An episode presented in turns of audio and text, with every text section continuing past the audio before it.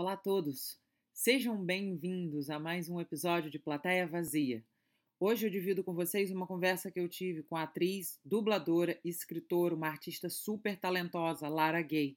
Eu espero que vocês gostem de escutar esse bate-papo que eu tive com a Lara, tanto quanto eu gostei de falar com ela. Tá me ouvindo? Agora. Ah, sim. Gente, me conta, como é que é matar um dromedário? Cara, que confusão foi essa? Simplesmente eu fui no banheiro para escovar os dentes e uma barata gigantesca. E aí, assim, eu não tenho medo de nenhum bicho, nenhum. Mas eu tenho nojo de matar barata. É nojo mesmo. Super Aí depois eu tive né? que tomar uma chuveirada porque eu fico muito agoniada. Mas consegui. Missão, cara. Aqui em casa dá muita barata voadora, porque eu moro em frente às árvores. Eu tô no catete, em frente ao parque do Museu da República. Ah, tá. Então é muito em frente mesmo ao. Uhum. Peraí, deixa eu tirar o som do WhatsApp, que eu acho que ele acabou de apitar aqui. Do WhatsApp web. Nada como uma obra do vizinho. Um som do WhatsApp não é nada. Pronto. Dá pra E- me ouvir bem? Tá, tá dando te ouvir perfeitamente. Tá me ouvindo direitinho? Tô. Ah. Eu até tro... Eu até troquei o. Alô? Fala de novo. Oi, você tá me ouvindo? Eu tô te ouvindo bem. Ah. Agora melhorou. Eu troquei o fone, que aquela vez ele ficou fazendo barulho, eu peguei outro fone. Ah, é, aquela vez foi instalando, né? Não sei porquê, mas. Aí troquei o fone. É, e ela não ficou instalando, o fone não ficou instalando o tempo todo. Foi mais na, na segunda leitura, né? Não Tipo, sei o que, que houve. quem é que sabe o que acontece eletrônico? Não entendo nada. Também não. Eu tô muito Ah, eu feliz de estar conseguindo fazer essas coisas assim, normais, entendeu? Tipo, que as outras pessoas viram e acham que é tudo normal. E eu, tipo assim, ah, deixa eu É, ver como é que o- tá, tudo bem. o outro fone é melhor que esse. Não entendo, mas esse tá rolando melhor. Então vamos Ah. nesse. Beleza, beleza. Lara, você é carioca? Sou. Você é carioca? Você, você tem irmãos, irmãs? Eu tenho um irmão de 18 anos. A carinha! tá dando trabalho? Você tem que criar? Como é que é? Tipo, Não, cara, ele é incrível. Ele nasceu quando eu tinha 18, então praticamente. que maneiro, que maneiro. E meu irmão não dá trabalho nenhum, ele é inteligentíssimo. É, tipo, virou CDF na quarentena, tá estudando para fazer filosofia na Itália. Uau! Tipo, ele, é- ele é muito incrível. Meu irmão é um gêniozinho. Que maneiro. Muito maneiro. Ai, deve ser muito legal ter um irmão mais novo. Eu sempre quis ter um irmão mais novo. É, só que, tipo, é- é- a diferença é tanta que não tem como a gente. Mas a gente bate, troca ideia, né? Mas não- nunca teve como. Óbvio. Sair junto. Não, mas a partir de agora é que começa a diminuir mais esses 18 anos, né?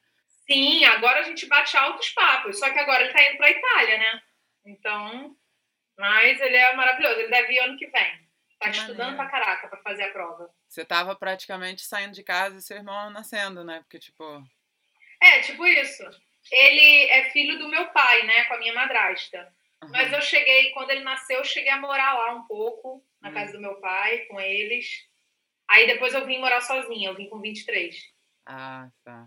Seus pais se separaram, você tinha quantos anos? Um, Um? Ah, então você nem tem, tipo assim, memória de papai e mamãe junto, né?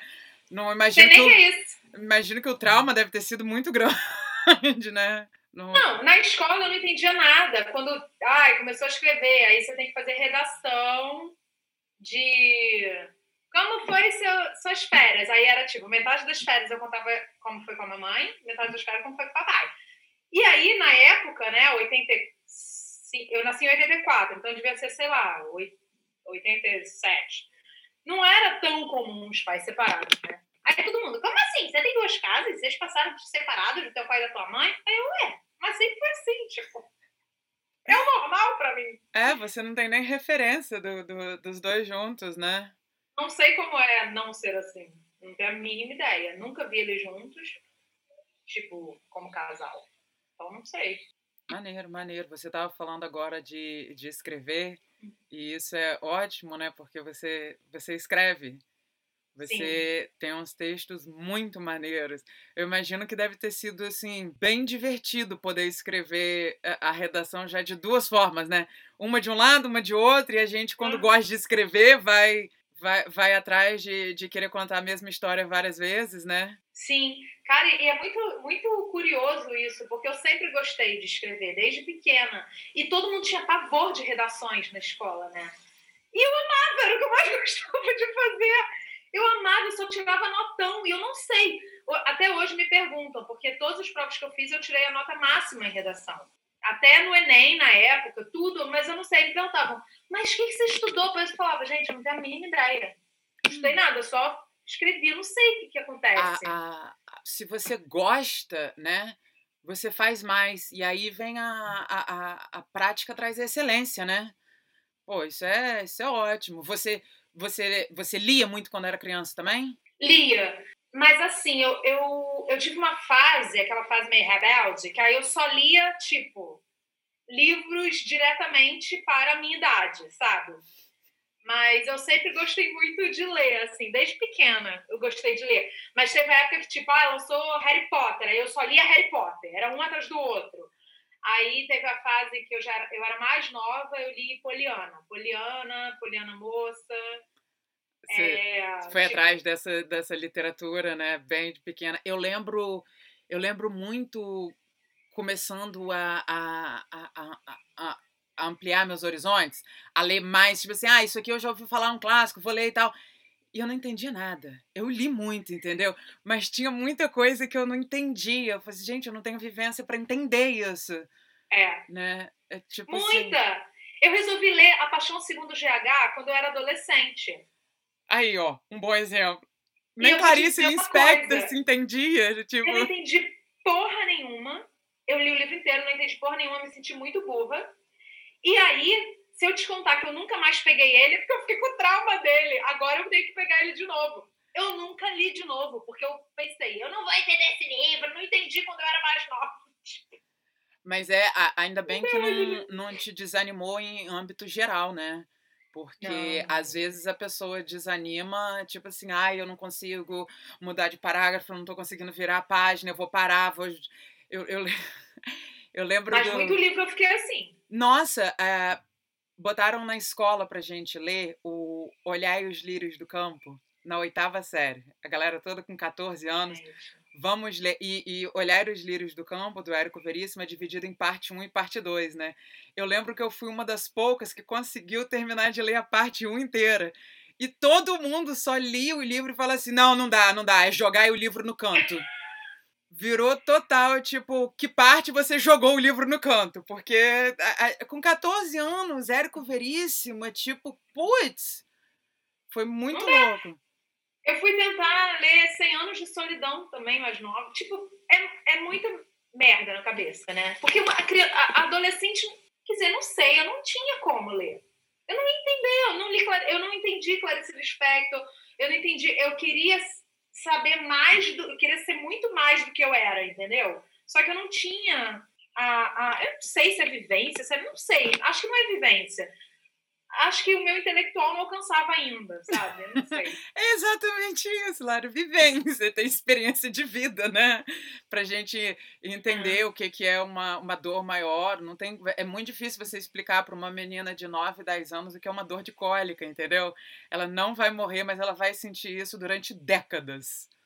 É, é uhum. é, é, é muito difícil né? E uma vez que você passa por isso, você, ah, tá, já entendi, agora eu sei o que é essa parte, né?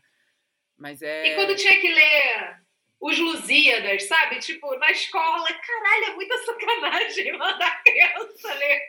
Mas teve umas coisas muito legais. Eu lembro que eu fiquei fascinada com Capitães da Areia. Nossa! Nossa! Que delícia! Que amo. delícia! E a diferença que fez exatamente ter lido é, na adolescência, né? Porque aqueles personagens com a, com a, nossa idade da época, a gente no ensino médio lendo, e aquilo me abriu a porta para Jorge Amado, assim, eu fiquei encantada. Eu achava a mó onda ler Dona Flor e seus dois maridos, ele parava o livro e botava uma receita. Eu falei assim, gente, eu mal entro na cozinha, mas agora eu tô lendo uma receita de uma comida Cara, incrível eu, que eu nunca vou fazer. O Capitães, depois, quando eu era mais, mais velha um pouco, eu assisti a peça também. Tipo. Pô. Aí eu, ai, olha minha leitura de adolescente no palco. Você, você tem alguma algum livro ou alguma experiência mais nova que fala assim, poxa, aquilo dali foi formativo e é por isso que até hoje eu tenho, sabe, Capitães é um excelente livro, mas mais adolescente já, né? Cê, eu lembro que eu li A Bolsa Amarela, nossa. A Bolsa Amarela foi foi tipo assim, eu lia, eu relia, eu, eu antes de começar a ler pedia para o meu pai ler para mim. Aí quando eu comecei lendo, aquele foi o primeiro livro que eu fui ler, né, que eu achei genial e adorava tudo, tudo, tudo do livro. Eu, eu, eu cheguei a arranjar, eu andava, carregava uma bolsa para cima e para baixo só para botar coisas, tipo, completamente suscetível. quando, quando criança, é, eu amava muito livro.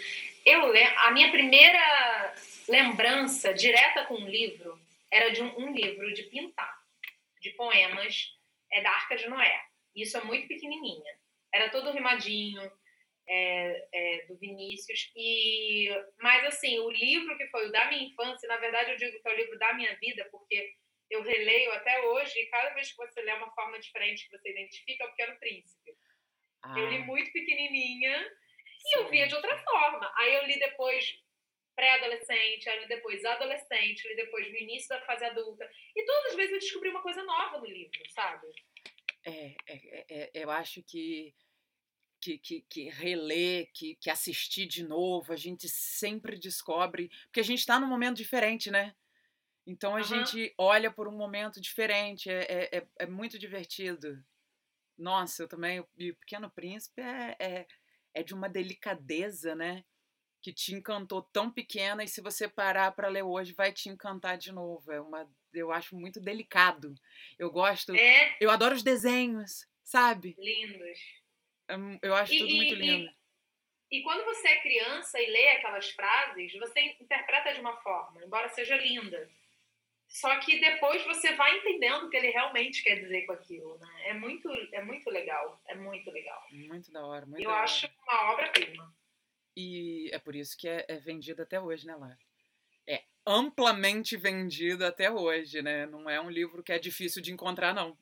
eu tenho uma coleção do Pequeno Príncipe de todas as formas possíveis. Inclusive, é, eu não sou de viajar muito para fora, mas todas as vezes que eu viajo, eu compro o Pequeno Príncipe da língua de onde tá, de onde eu tô. Que maneiro! Pô, isso é maneiro. Uhum. E, e eu pensando que eu era completamente fora da casinha porque eu tenho mais de sete Harry Potters, né? Tenho... Não, não tem problema. Eu não tenho é só os sete, mas eu tenho outras versões também.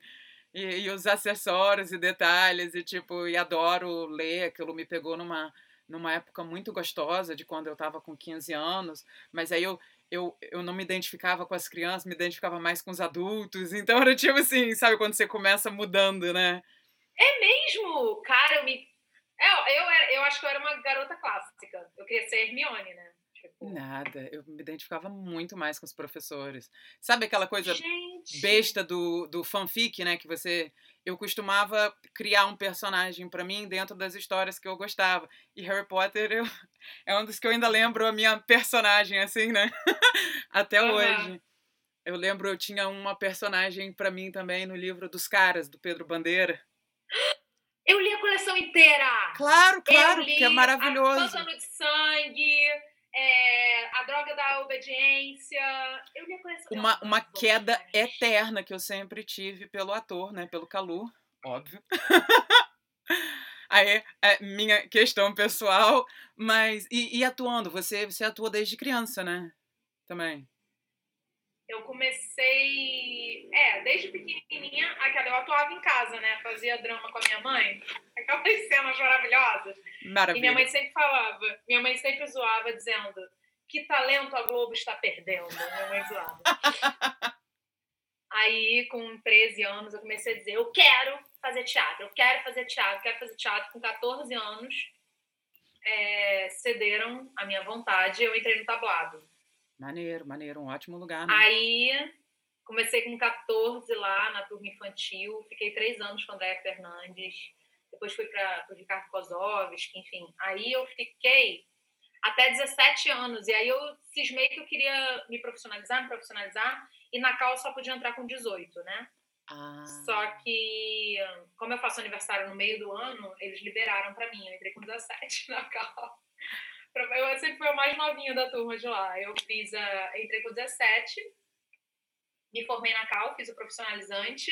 Em 2004, eu tirei meu diploma. 2004, como temos anos por aí. E aí, a partir daí, já, tipo... Eu lembro que logo quando eu era mais nova, tipo, 2016, assim, 2005, 2016, eu fazia tanta peça que eu ficava em cartaz com duas peças ao mesmo tempo. Maneiro, maneiro. Eu fazia, tipo, quarta e quinta uma peça, sexta, sábado, domingo outra. Era assim. Os horários alternativos durante a semana, no final de semana. Isso é. Amava, amava. Amo ainda, né? Só que hoje em dia eu faço muito menos teatro. É, hoje em dia eu acho que no momento ninguém está fazendo muita coisa, né? Tá Essa... todo mundo se reinventando agora. Mas assim, a última peça que eu fiz foi em 2018. Retrato, foi, foi a que eu assisti. Retrato. Foi a que eu fiquei te conhecendo e falei, poxa, essa mina é muito maneira. Eu achei uhum. um espetáculo que o seu trabalho ali estava ótimo. Uh, eu adorei, eu achei que, tipo assim, eu mal lembro, nada contra, eu mal lembro do rapaz, porque você, tipo assim, você pulou tanto pra mim, entendeu? Que eu fiquei assim, caramba, essa menina é muito maneira. Aí eu lembro de ter comentado logo com o B, o B falou assim, ah, claro, pô, a Lara, você não conhece, não? Não, B, na época que a galera tava socializando mais, eu não tava aqui, entendeu? Então, eu perdi, fui conhecer o pessoal depois. Mas... É, nossa, que saudade pisar no palco. E o retrato, inclusive eu, eu e o Guga, a gente até chegou a falar algumas vezes nessa, nessa quarentena que. Nossa, quarentena, né? A gente achando que ia ser 40 dias. ah, nessa, nessa quarentena é, de meses, que a gente pensou várias vezes em, em mudar e fazer um roteiro para web, sabe? Tentar fazer coisas à distância, como se fosse o casal se relacionando pela tela do computador. A gente teve mil ideias e acabou que não rolou, né? Mas quem sabe a gente não volta para o palco mesmo, com, com uma forma diferente também, porque eu acredito que até aqueles personagens já mudaram, né? A Júlia e o Felipe. Ai. Hoje em dia já teria que mudar muita coisa ali. E Óbvio. quem sabe a gente não volta, né? É, é, fazer um, um casal pós-quarentena, ou até começar a fazer um outro tipo de casal, né?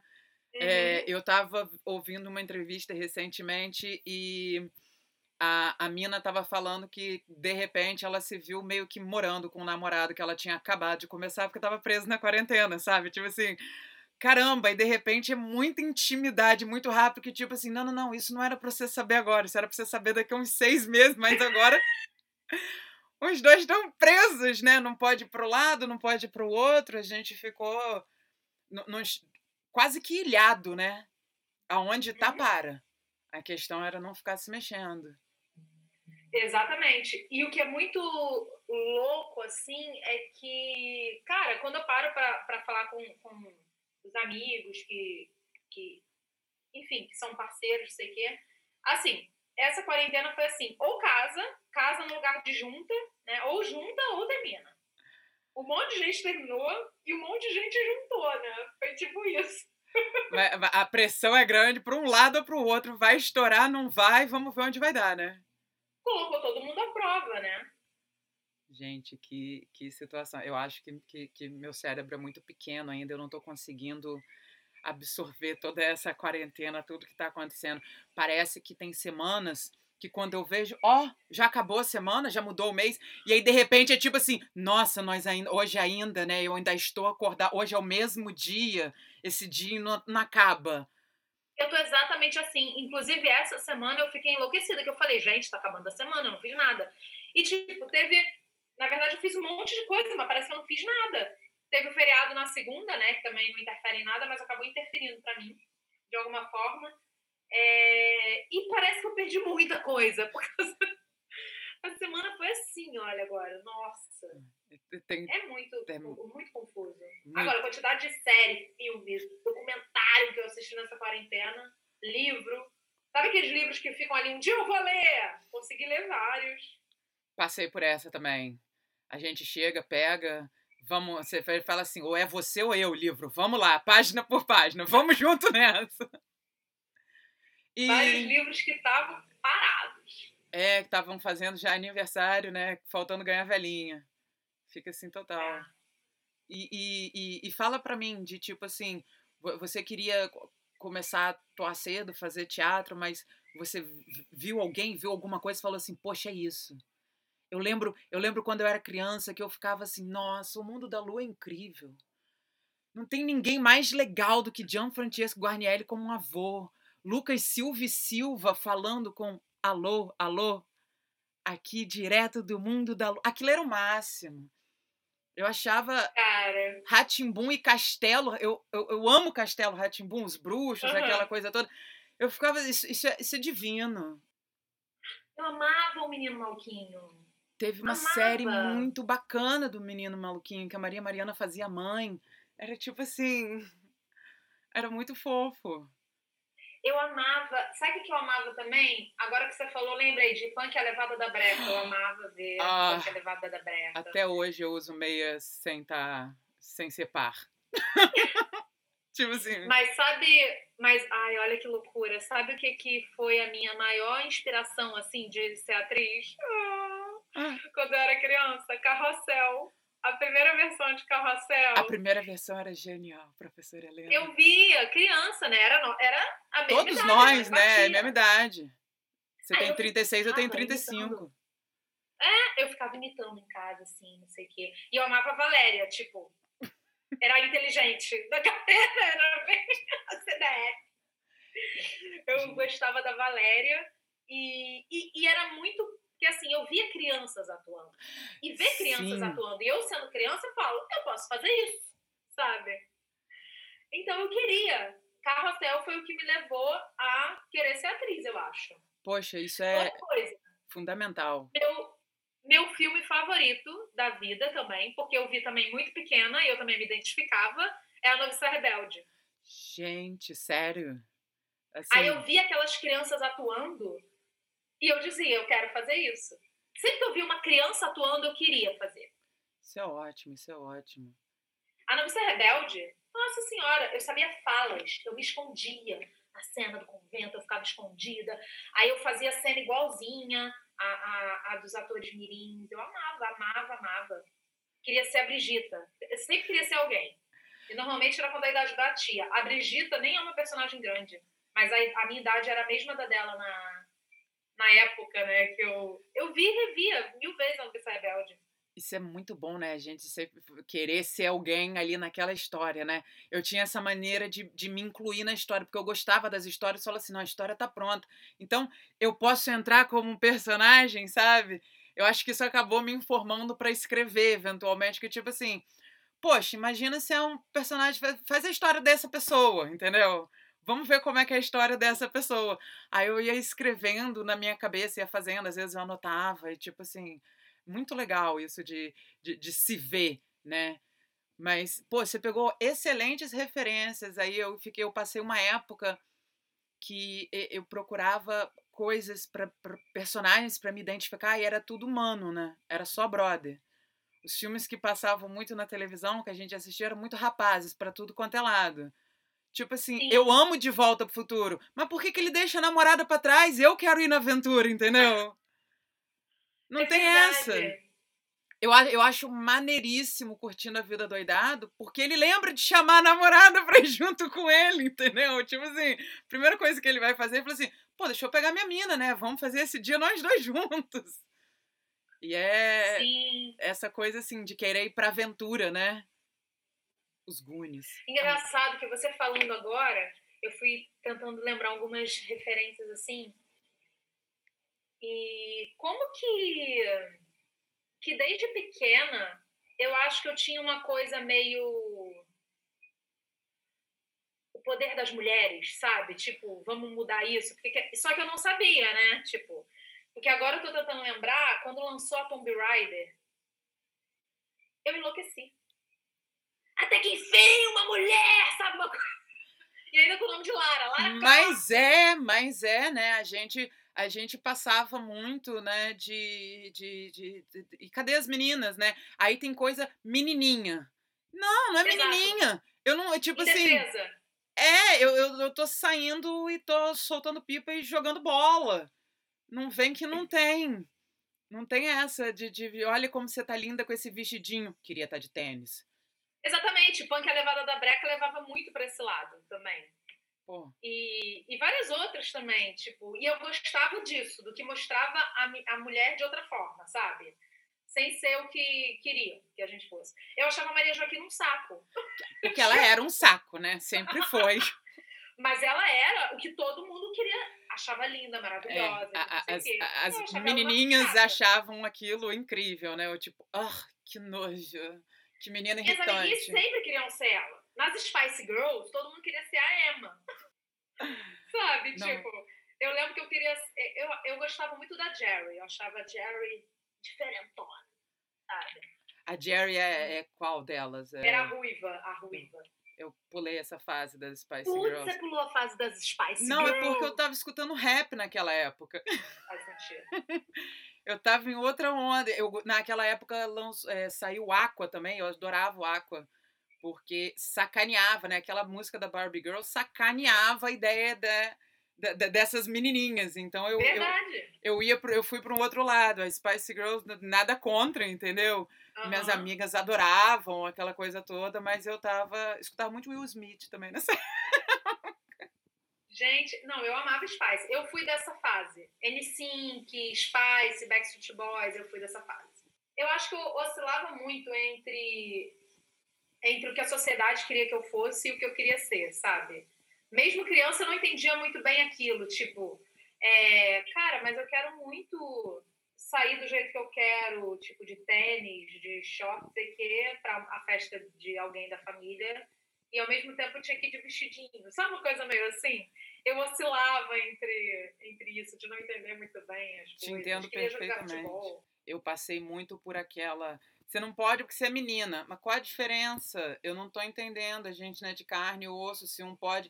Pô, ele pode. Ele é mais novo do que eu, ele pode porque ele é menino. Não, tô, não, não faz sentido. Não tem lógica dentro da minha cabeça. Eu entendo, tipo assim, você não pode porque você é muito nova. Você não pode porque você não tem altura. Tudo bem, né? Você precisa. Tem brinquedo que você não pode entrar, que senão você escorrega e cai. Você tem que ter É. altura, né? Pra se prender e tal. Agora não pode porque é menina. Você tem que fazer isso, tem que aprender isso porque é menina. Não. Não acho legal, É. não. Não, e eu, eu era tão esse meio do caminho que eu tinha coleção de Barbie, mas eu tinha coleção de carrinho. Eu tinha os dois, era uma coleção de cada lado. E eu amava brincar de carrinho. Amava.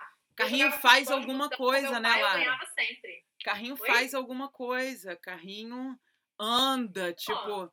A boneca parou, fica ali. Eu gostava de boneca que fazia alguma coisa, né? Tipo, a, a Lu patinadora. Pô, ela patinava. Aí uma vez, uma vez minha mãe chega no quarto, eu tinha quebrado a porta do armário pra botar uma superfície lisa pra Lu patinar.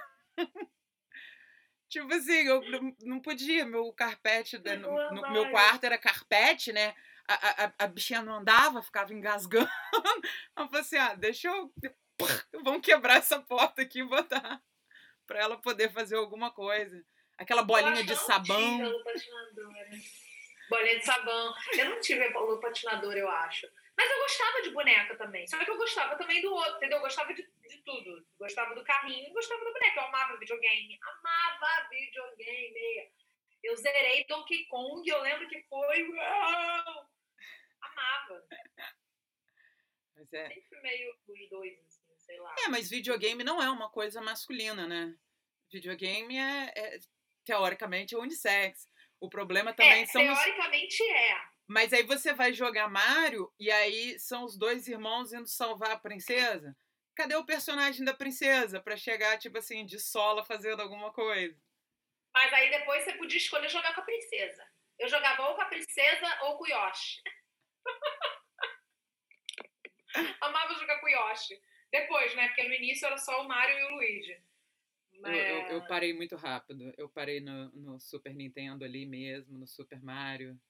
Eu não fui Ai, muito eu à frente. entendo, que delícia. Queria ter até hoje. Por que, que eu me desfiz, meu Deus?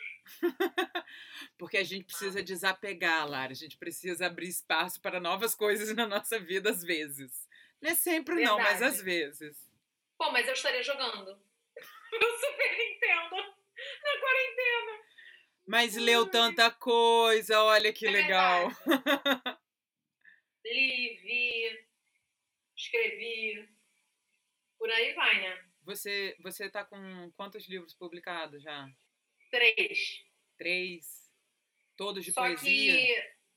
Então, o primeiro eu lancei em 2009 e eu sou coautora, né? Sou eu e umas duas atrizes, inclusive, a Juliana Loman e a Michelle Barros, que é o Ela, Outra e Eu, foi em 2009. 2013, eu lancei o meu livro infantil, Hum, é, que é a historinha do meu cachorro, como se fosse o dia dele, de um dos meus cachorros, do mais velho. O Diário de Pin, que é para criança pintar, inclusive. É todo rimadinho e é muito inspirado naquele livro que eu te falei da Arca de Noé de quando eu era criança. que legal, que É, que, legal. eu, que eu acredito que essa interação que eu tive com o livro me incentivou muito a ser é, leitora e a ser uma, uma, uma, uma escritora, entendeu? Que quisesse escrever. Me, me incentivou a tudo isso. Inclusive, eu, eu fiz faculdade, além de artes cênicas, eu me formei também em letras. Letras de literatura. Eu também, literatura, é. E o meu TCC foi sobre isso, inclusive. Foi sobre a interação da criança com a literatura, a importância disso. E eu usei o Diário de Pim, o meu próprio livro, como, é, como objeto de, de para provar aquilo, entendeu? Eu, eu coloquei ele em várias turmas de colégios, para as crianças interagirem, ver como é que elas reagiam, enfim. E aí foi- esse foi o de 2013. E aí, em 2017, eu lancei o Vendo-me Ah, que aí sou eu sozinha, é uma coletânea de poemas meus desde que eu comecei a escrever mais seriamente, assim. E o que é muito curioso é que quando eu lancei o Vendo-me, quando eu vi o livro pronto na minha frente, eu fui reler, eu entrei em crise, porque eu falei, esse livro não me representa mais. Tipo, não- eu não Ah. sou mais isso. Mas, Como é que eu é, né? uma coisa que eu não sou mais? Ah, E aí o, o Aí eu tempo, né? entendi que, na verdade, quando ele fica pronto, essa Lara já foi. Já. E tá tudo certo. A gente joga essa Lara pro mundo e já vamos pra próxima, sabe? É o tempo que, que a gente demora para conseguir concluir a arte, né? De, de, quanto mais um livro, que é uma coisa que primeiro você tem que escrever o suficiente para tipo assim, para ser um volume de páginas no mínimo, né? E, e, e aí até você juntar os primeiros que você escreveu já, já passaram completamente. Mas o interessante é isso, isso foi você, isso tá em você, de qualquer maneira. Né? Não, não, não tem essa mudança. E tinha uma Lara ali que hoje em dia ela realmente não existe, mas ela foi importante. É, quando eu lancei o livro, eu estava muito na minha transição do meu despertar feminista, sabe? Então, eu olhava e falava, mas esse livro não tem nada feminista ainda. Como que eu vou lançar um livro sem uma coisa feminista? Porque agora eu sou.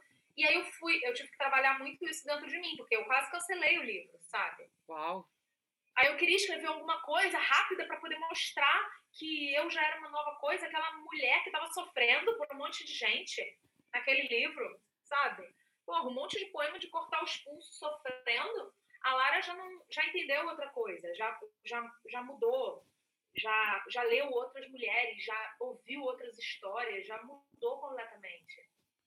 Mas aí eu entendi que eu tinha que jogar esse livro no mundo porque existem muitas Laras daquela Lara ainda. Sim. Nossa, é verdade, E é- né? E é importante também elas se identificarem de alguma forma. Mas o meu próximo livro, com certeza, vai vir uma Lara muito mais autossuficiente. e muito mais mostrando a força da mulher, isso com certeza. Isso é ótimo. Eu procurei o, o podcast Útero, só tá no Spotify. Tá? Eu não, Então, não tá tem no outro. Spotify e tem algumas outras plataformas, porque a gente joga pro hospedeiro e o hospedeiro que joga. Ah, sim. É, tá no Spotify, acho que no Google Podcasts, não sei o que, mas o maior de todos é o Spotify mesmo. Eu ainda não coloquei nas outras, eu tenho que descobrir como é que faz. e, e, e fala para mim, como é que foi esse. como é que foi esse seu, esse seu despertar, de, de, de se notar assim, essa figura toda eh, feminina que, que, que você é maravilhosamente feminina e é muito legal isso.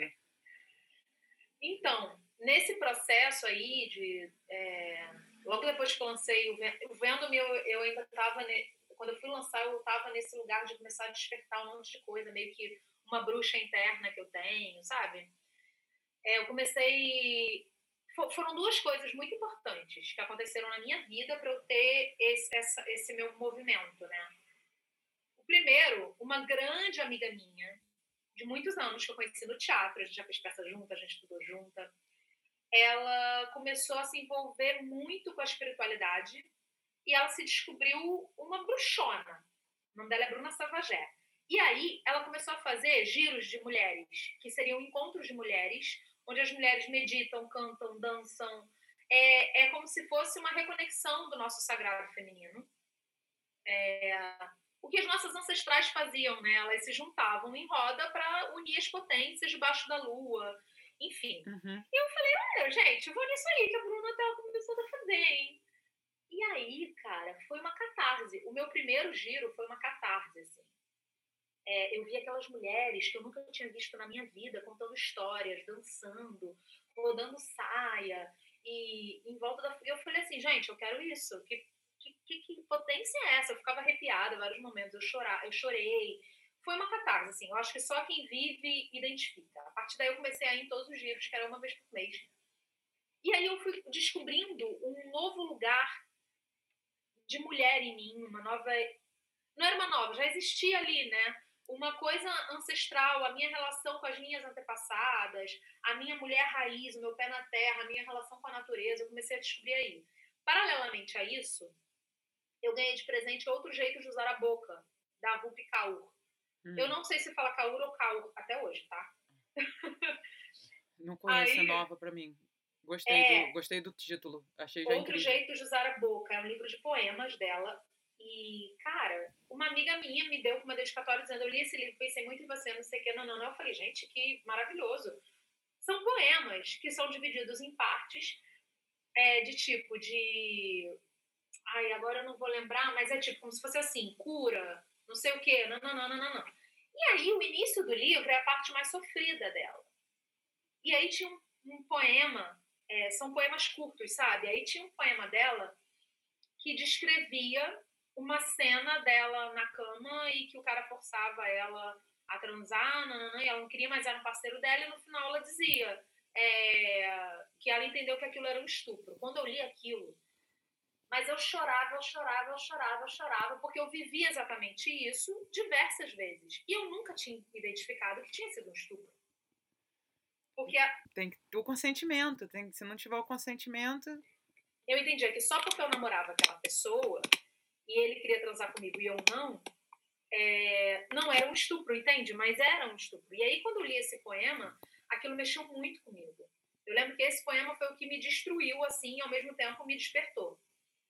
Aí foi acabando o livro, e no final do livro fala muito da união das mulheres e, e da importância da sororidade, de quanto nós somos maiores e mais potentes juntas, e quando e como é, é, forte quando a gente divide as nossas experiências. Então, esse livro foi um despertar e, ao mesmo tempo, um, um, um, tipo, me fez perceber coisas que eu vivi e me fez mostrar que eu tinha que colocar minha voz no mundo. Esse livro foi tipo, bro, e ao mesmo tempo com tudo que eu estava vivendo com a Bruna, eu comecei a me aprofundar muito forte no feminismo e no sagrado feminino, tudo junto, assim, porque eu acho que tá tudo interligado. E ao mesmo tempo, sei lá, gente, foi, foi uma coisa assim, foi tudo meio junto. Quando eu vi, eu já estava muito conectada com todas essas formas, me aprofundando nas lutas de mulheres, é, na luta da mulher preta, na luta da mulher trans, na luta de da pressão estética. Eu, que, eu queria ouvir mais do que eu tinha vivido, porque outras mulheres viveram muito mais coisas que eu não tenho ideia do que seja. Então, comecei a me envolver muito com isso, a estudar muito, a ver muito, a ler muito. E, ao mesmo tempo, nesse lugar de cura. E aí, quando eu me peguei num lugar de eu preciso colocar as minhas experiências no mundo, porque eu estou entendendo, tudo que eu estou vendo são experiências. E essas experiências dessas mulheres estão me mostrando uma cura em mim. Então eu identifiquei que se eu colocasse as minhas experiências no mundo, outras mulheres iam ver, iam despertar e iam também se curar, como eu estava fazendo.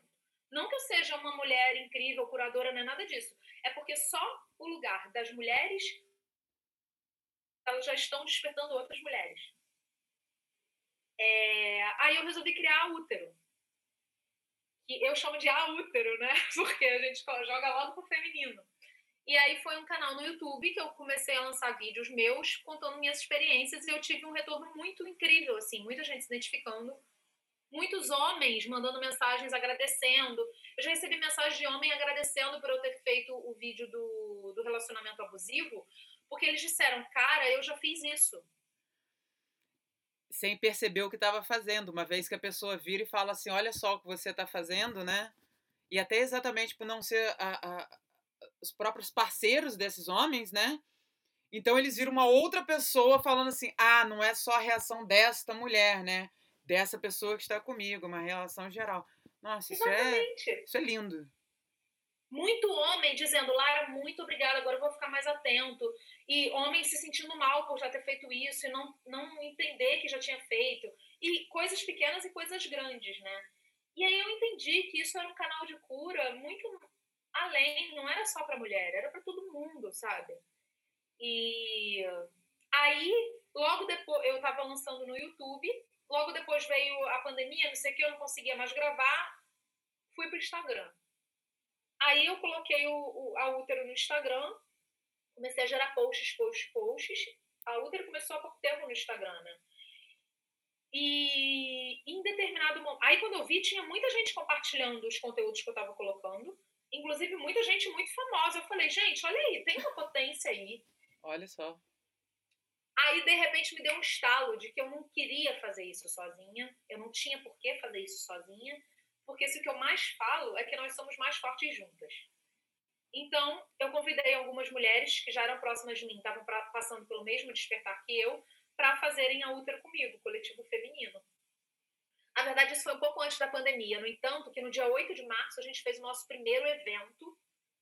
É, foi o Sarau, o Sarau em Útero, que eram só mulheres participando. Mulheres cantando, mulheres declamando poemas. É, tinha em volta, era como se fosse uma feirinha de mulheres empreendedoras. Tinha tudo que elas faziam. Tinha exposição de quadros de mulheres. Era tudo de mulheres, mas homens entravam, óbvio. Mas o foco era mulher. Tudo era de mulher. E foi muito incrível o evento, foi muito incrível. E foi no lançamento do nosso coletivo feminino. E agora a gente está só no Instagram. E aí eu falei, vou para uma nova plataforma, vamos para o podcast. Aí o primeiro podcast foi sobre padrão de beleza e gordofobia. Uhum. É, como não é o meu lugar de fala, eu, convive, eu, eu convidei três atrizes, Laura Prado, Liv Zies e Raquel Fabre, que sofrem isso na pele, né? Desde muito novas a pressão estética e a gordofobia. A pressão estética todas nós sofremos o tempo inteiro. Mas a gordofobia é, é uma coisa que, que não é todo mundo que sabe o que, que é, né? E elas viveram, vivem isso tanto no dia a dia quanto no trabalho. Então a gente lançou esse podcast com elas, que foi um estouro, foi um sucesso. E agora em setembro eu lancei, a gente lançou o segundo podcast, que é o Setembro Amarelo e a Valorização da Vida, o segundo episódio, né? Uhum. E aí eu bati um papo com a Lorena Simpson, que é uma cantora, com a Paula Martinez, que é uma psicóloga, e com a Laís Ariose, que é uma atriz. Que todas nós, obviamente, todas nós tivemos alguma relação com o suicídio. Uhum. Por isso que eu convidei elas, entendeu? E a Paula por ser psicóloga, para poder ter um lugar de uma pessoa que saiba bem o que ela está falando. Porque eu, a Laís e a Lorena, a gente só pode contar a nossa experiência, né? Sim, sim. E também está tendo uma repercussão boa, assim, de. É muito importante a gente falar sobre, sabe? Ainda existe muito tabu com suicídio, tudo isso, mas é importante falar sobre. Nossa, Quanto mais como a gente fala, concordo. mais a gente previne. Como eu concordo. E é aquela questão, né, que se você tem se você se suicida é uma tragédia, mas se você tenta, né, e não consegue, você está chamando atenção. Você só dá o valor depois que, que, que acontece. Você vira para a pessoa, tipo, ah, eu tô deprimido, tô mal, tô triste, tipo assim, ai, supera, a vida é tão linda, tem tanta coisa boa no mundo, mas não é assim. Quando a gente está no meio da depressão, a gente não consegue enxergar nada a não ser a depressão. E o que que isso vai acabar carretando pra gente, para onde isso vai levar, o adolescente que, que se corta é. e, e faz coisas contra si sem saber o que está fazendo, às vezes até entra em relacionamentos abusivos porque pensa que dessa maneira vai se sentir mais vivo, né? Ou vai estar tá sentindo alguma coisa e não é nada legal. É desesperador. Não. E existem vários motivos, né, para isso. Existem 90% dos casos é por causa de um, algum transtorno mesmo, ou bipolaridade, ou depressão, é, os outros 10% são por algum gatilho emocional que aconteceu, sabe? Segundo as pesquisas que a gente fez. Tipo, alguém teve uma perda muito grande na família, não consegue aguentar isso. E, e assim, não é para chamar atenção. E muita gente fala, é, ah, eu não percebi que estava mal, não sei o quê. A pessoa ela dá sinais, mesmo que sejam pequenos, sabe? No, no, nesse episódio do podcast, a Paulinha, que é a, a psicóloga, ela mostra muito pra gente, porque ela fala muito da prevenção e da pós-venção também, de quem fica, sabe? Ela dá, ela dá uns toques muito legais para tanto para quem passa quanto para quem é, conhece pessoas que estejam num momento muito muito difícil e que parece que a pessoa realmente não está aguentando mais. Porque quem tira a própria vida não quer tirar a vida, ela quer tirar a dor. Ela quer acabar com aquela dor que ela está sentindo. É. Gente... Então, assim, é muito é. importante também esse episódio do podcast. Eu tô lendo um livro agora, Garotas de Vidro, que é sobre uma menina que tem anorexia. E eu nunca tinha é, estudado profundamente sobre isso. Através desse livro, eu tô. É, é ela narrando o livro, e ela contando como se fosse ela, ela falando, eu fui tomar café da manhã, tinha um pão. Aí, entre parênteses, ela coloca, tipo, 52. 52 calorias. Tipo, é, vê tudo como números, sabe? Uhum. É um livro também que está sendo uma porrada para mim, assim, de ler. Mas eu estou aprendendo muito também sobre, sobre isso. É importante a gente ficar atento aos outros também, né? A nós, claro, Sim. e aos outros. É, e, e, e, é sempre também importante a gente estar tá sempre procurando algo novo para aprender, para se interessar, para não ficar estagnado, né? Que daqui uhum. a pouquinho, quando a gente mal percebe, o cérebro atrofiou e a gente não consegue andar para frente. A gente vai envelhecendo parado, não, não, não utiliza de outras coisas, né? Nossa, é, é, é, é muito. Eu estava conversando ontem com um amigo meu e aí ele falou, cara, eu escuto as pessoas fal falarem muito, né, na, nessa pandemia. Cara, hoje eu não tinha nada para fazer. Ele, como assim? A gente tem tudo para fazer. Tipo, exatamente por a gente estar tá sem nada para fazer, a gente tem tudo, porque a gente pode fazer o que a gente quiser. Você pode ler o livro que quiser, você pode ver o filme que quiser, você pode começar a pintar, pode começar a bordar, começar não sei o quê. Um monte de amiga minha. Eu tenho uma amiga, a Vanessa Marques, que ela é, é estilista e ela. Conheço a Vanessa. A Nessa, ela acabou de lançar agora na pandemia uma marca de camisas, porque ela começou a bordar, as pessoas começaram a ver, começaram a encomendar, começaram a comprar, ela acabou de lançar uma, uma marca de camisas bordadas. Exato, essa, essa pandemia, é, é, claro, depende da maneira de como a gente enxerga as coisas, e tem muitos claro. profissionais, tem muitas pessoas que estão tendo outro tipo de um excesso de trabalho na pandemia, claro. né? De uma outra maneira. Mas é essa é a ideia, você como que você vai lembrar a pandemia de 2020, né? Você vai olhar para trás e o que, que você fez na pandemia de 2020? É tipo, eu, eu costumo falar assim, ah, porque quando eu tinha 20 anos eu fiz aquilo, quando eu tinha 23 eu fiz aquilo outro, e agora não é o, o 35, agora é a pandemia de 2020. Né? Exatamente. Né? E aí a gente olha para trás e fala assim: o que, que você fez no ano novo de 99 para 2000, né? Porque foi um marco para todo, não importa a sua idade, aquele ano novo, todo mundo, né? Aquele verão de 2000 foi mudança para muita gente, porque nós estávamos, estávamos mudando muita coisa no mundo. E então, é tipo assim, o que você lembra, o que você fez, o que aconteceu, é, o, o, o, o que você estava fazendo na terça-feira que aconteceu, que as torres gêmeas caíram. Né? Eu lembro perfeitamente. Exato, exato, entendeu? Então, tipo assim, então E eu fiquei exatamente nessa mesma coisa do tipo assim, o que que eu vou lembrar da pandemia de 2020? É, eu tive muitos altos e baixos nessa pandemia, como todo mundo, né? Sim. Acredito que todo mundo. E, de certa forma, nós somos privilegiados, porque a gente pôde se reinventar em casa, né? De alguma forma. Eu trabalhei muito menos, claro, entrou muito menos dinheiro, mas eu consegui fazer coisas em casa de trabalho que eu nunca pensei que eu fosse conseguir antes, sabe? Eu fiz locução, inclusive eu fiz locução da pandemia para a Redditor. Tem um anúncio deles que é a minha voz falando, sabe? Eu fiz campanha de do Dia da Mulher, do, do, Dia das Mães. Eu fiz campanha do Dia das Mães. Eu escrevi o texto e gravei a minha voz para as mães confeiteiras da Colorê. Tipo, eu fiz tudo de casa, caraca. Antes eu ia para estúdio para fazer, agora eu tô conseguindo me virar daqui, sabe? Tô... A gente vai se reinventando. E a gente é privilegiado por isso também. E tem muita gente que que estava lá arriscando as vidas pelas nossas, sabe? E isso tem que ser sempre lembrado. É. Não só os médicos, todo Não. mundo, os empregadores. Exatamente. É, os garis. E, e, nossa, quanta gente, quanta gente. A, agora, a, a, ideia do tipo assim, a gente precisa de comida. O mercado tem que abrir. Mas aí você percebe o, o quão mal a pessoa está ganhando trabalhando no mercado, entendeu? E é tipo assim, será que vale eu sair de casa para arriscar minha vida por isso? Mas de qualquer maneira eu preciso do dinheiro, eu preciso.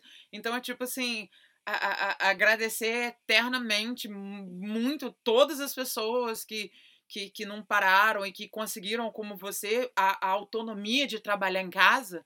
E a gente percebe quanto são as pequenas coisinhas que entram na nossa frente que nos atrapalham. A gente será você você é dubladora, você escreve. Nada mais normal do que você escrever um texto e trabalhar com isso, entendeu? E fazer uma uhum. locução para alguma coisa. Isso é genial. É, é, é, até esses cursos. Agora eu falei para lembrar que eu comecei a fazer um curso online e eu não acabei até agora. Você acabou e completou outras coisas, Lara. Essa risada sua é impagável. Eu falei eu, gente, olha aquele curso. Do nada veio na minha cabeça. Eu vi só a primeira temporada do, do curso. E eu, eu, olha, sabe uma coisa que, olha, fiquei muito orgulhosa de mim. Eu comecei eu comecei a me desenvolver real nessa parte de conteúdo digital. Sabe? Eu comecei a me aprofundar na a útero, cada vez mais eu sinto que a útero tá ficando mais profissional, sabe? Eu, pô, olha o que, que eu tô conseguindo fazer, cara, olha que incrível. Isso é excelente, excelente, porque você tá pegando todas as, as ferramentas e tá. E, é, e é, é o projeto seu, é a sua cara, né? Por que não? Nossa. Sim. Ai, que delícia. e eu, legal. E eu que, que já cheguei a trabalhar com você, a gente não, não tinha. Nossa, eu nunca tinha ficado sabendo de tanta coisa. assim, né? Parece aquela coisa.